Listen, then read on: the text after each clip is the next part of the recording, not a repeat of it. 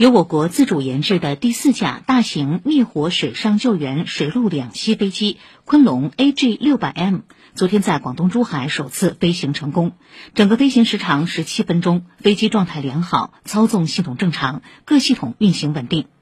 AG 六百 M 同类机型共有四架，昨天飞行试验就是第四架。它的首次飞行标志着 AG 六百 M 研制批全面进入试航取证试飞。AG 六百 M 飞机是为满足我国应急救援体系和国家自然灾害防治体系建设需要研制的一款大型水陆两栖飞机，最大起飞重量六十吨，最大载水量十二吨，航程四千五百千米，具备更高安全性、更大投水量、更远航程、更优秀的平台系列化发展能力。